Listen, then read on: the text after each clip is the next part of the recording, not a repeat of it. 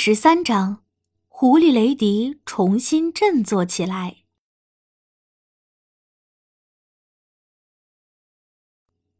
狐狸雷迪在山坡上躺着，浣熊鲍比看到他后，和他打了声招呼，但是雷迪并没有答话。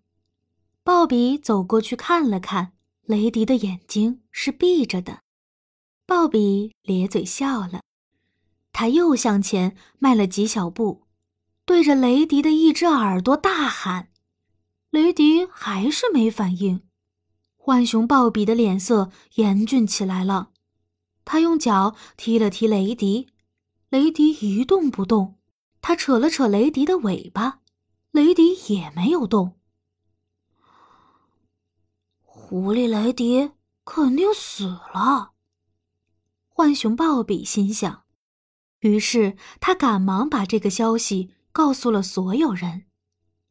绿草地和绿森林的小动物们一听到狐狸雷迪死了，都非常激动，每个人都想看看狐狸雷迪。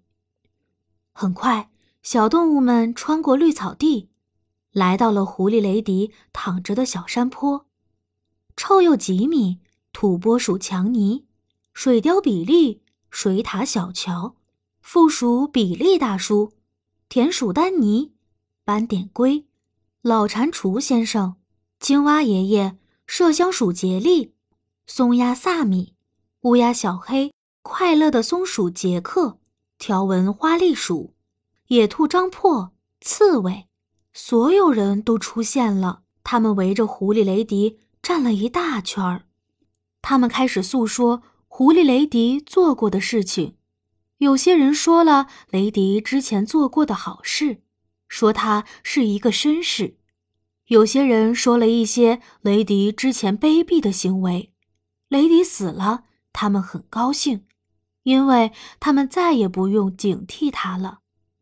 他们将雷迪干过的坏事一一列举出来，那些事的数目多得让人震惊。现在他们感觉安全了。因为雷迪就躺在他们面前，全身僵硬了。那天晚些时候，彼得兔才听到这个消息。他一听说这件事，就撒开长腿去看狐狸雷迪，但他突然在半路上停了下来。他抓了抓耳朵，认真思考起来。之前根本就没有听说过雷迪生病了。他怎么无缘无故就死去？这真是太好笑了。彼得又重新出发，但这次他不着急了。他折了一根长树枝，拿在手里。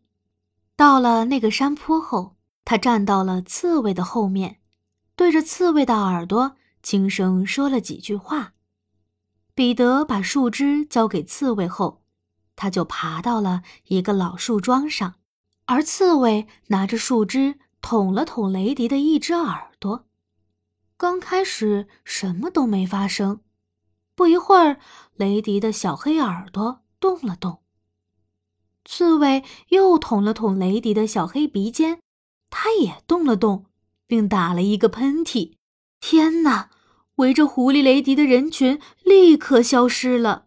那些害怕雷迪的小动物开始拼命逃跑，一些不害怕雷迪的动物们开始哈哈大笑，其中笑得最大声的就是彼得兔，他正朝着老荆棘地跑去。狐狸雷迪知道现在装死没用了，他站了起来，开始全力追赶彼得兔。在他到达老荆棘地的时候，彼得兔已经安全无忧了。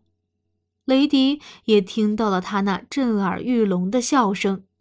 如果你第一次没有成功的话，就再试一次。彼得兔再次大声喊道。